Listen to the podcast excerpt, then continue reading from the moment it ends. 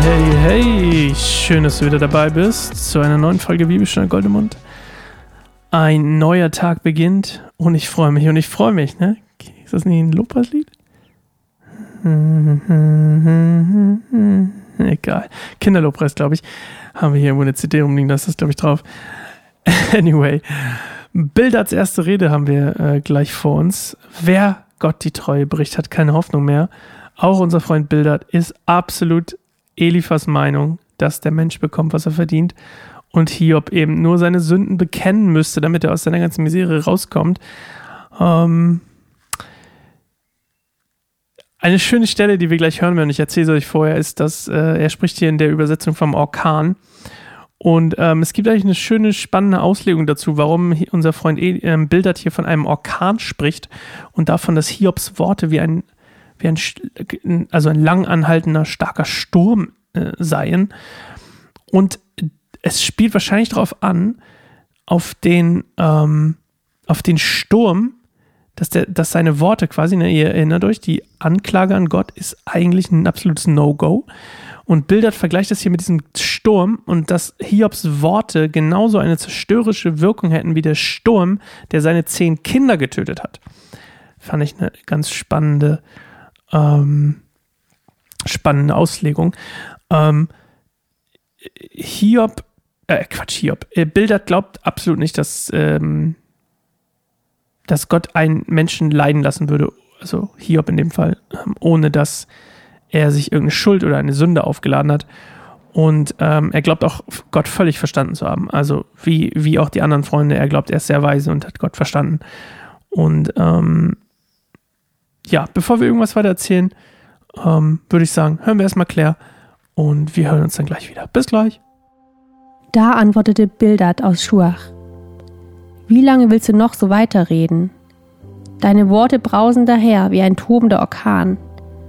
Sollte Gott etwa seine Rechtsprechung verdrehen? Oder wird der Allmächtige das Recht beugen? Deine Kinder müssen gegen ihn gesündigt haben. Das hat Gott ihnen übel genommen und darum haben sie ihre verdiente Strafe erhalten. Wenn du nun aber ernsthaft nach Gott suchst und dem Allmächtigen um Gnade anflehst, und wenn du dabei rein und untadelig bist, wird er sich erheben und dein glückliches Heim wiederherstellen. Im Vergleich zu dem, was du dann hast, wird dir dein früherer Besitz ganz armselig vorkommen. Frag doch die Generation vor dir und sieh dir die Fülle der Erfahrungen deiner Vorfahren an.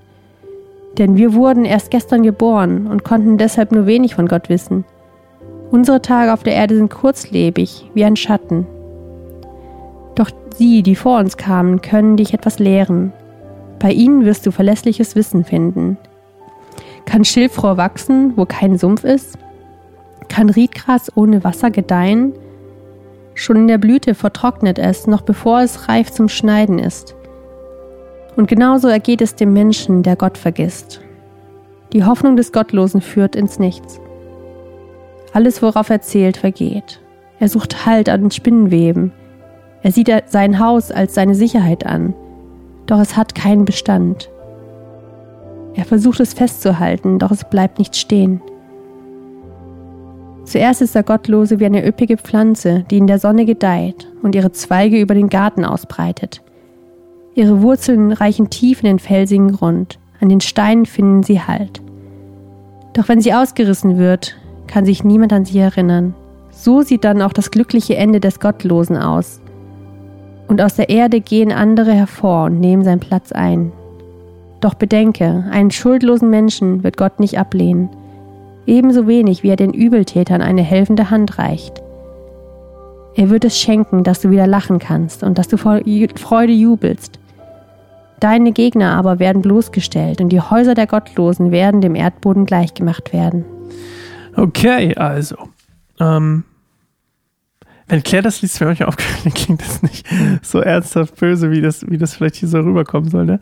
Wenn ich sage, die werden immer boshafter und Claire liest aber noch ganz engelsgleich, dann ist das so ein bisschen so, hm, vielleicht müssen wir dazu übergehen, dass Claire ein bisschen böser liest.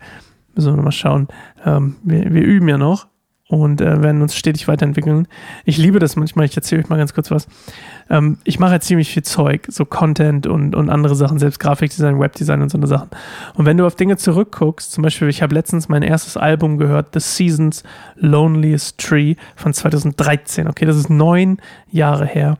Damals noch unter meinem gebürtigen Namen Sascha Reske. Ich habe ja den von meiner Frau angenommen. Und ähm, das Spannende ist, wenn du das hörst, so fast zehn Jahre später, ist es halt schon echt spannend. Ich freue mich schon auf den Moment, wenn wir das hier fortführen, dass wir in drei, vier Jahren oder so auf Staffel 5 Hiob zurückblicken, meine Frau und ich, und uns darüber köstlich amüsieren werden, wie wir das hier durchgezogen haben. Weil man auch immer, man braucht halt einfach immer den Prozess, um irgendwo anzukommen. Und man muss halt durch diese Phase durchgehen und sich dadurch weiterentwickeln, indem man es einfach macht. Das ist das, woran ich glaube. Anyway, also, Hiob, äh Quatsch, Hiob, Bildert kommt hier und sagt eigentlich das gleiche wie alle anderen. Und ähm, Bildards Rat, sich an Gott zu wenden, übrigens, ist auch nicht falsch, aber halt trotzdem nutzlos und nicht besonders weise, weil Hiob das ja schon getan hat und ja äh, eigentlich schon dabei gewesen wären oder waren, als Gott, äh, als Hiob sich quasi an Gott gewandt hat. Ähm, also so leicht ist es dann doch nicht getan. Und ähm, Bildert will hier seine Aussage mehr Gewicht ähm, dadurch verleihen, indem er halt, wie gesagt, über die Patriarchen und die Vorfahren redet, ähm, über die früheren Menschen quasi, was, was die beobachtet haben oder was bei denen war, was er beobachtet hat. Und ähm, eigentlich sagt er auch noch was ganz Gemeines. Ich weiß nicht, ob es euch so aufgefallen ist bei dieser Übersetzung hier. Ähm, er sagt eigentlich, dass Hiobs Worte aus seinem Mund kommen und dass das Wort der Vorfahren der Patriarchen, also nach denen er sich hier orientieren will, ähm, aus dem Herzen kam. Und dass ähm, das bei Hiob nicht der Fall ist. Und er, er stellt ihn auch so ein bisschen in so eine Ecke, als wäre er irgendwie weltlich gottlos, so ruchlos unterwegs, was, was Hiob ja nicht ist. Und äh, ironischerweise ist ja auch das später quasi, ne, dass die Freunde in Anführungszeichen zu seinen Feinden werden und dann eben auch dementsprechend dafür bestraft werden. Und, ähm, oder zu, zur Rechenschaft gezogen werden von Gott. Und ja, er endet eigentlich wie alle anderen und sagt, ähm, du musst dich doch nur an Gott wenden, dann wird alles wieder gut. Und ich hatte dich ja schon mal erzählt, ne? Ich bin ja auch, ich neige ja dazu, auch immer den guten Rat zu haben, wenn das eigentlich nicht dran ist. Ähm, und ich habe mich hier total ertappt, dass das total mein, mein Ding ist hier. Immer erst den Ratschlag, dann der einfühlsamen Vermögen, Einfühlsamungsvermögen, die Einfühlsamkeit. Ich komme nicht mehr drauf. Ein, das einfühlsam sein.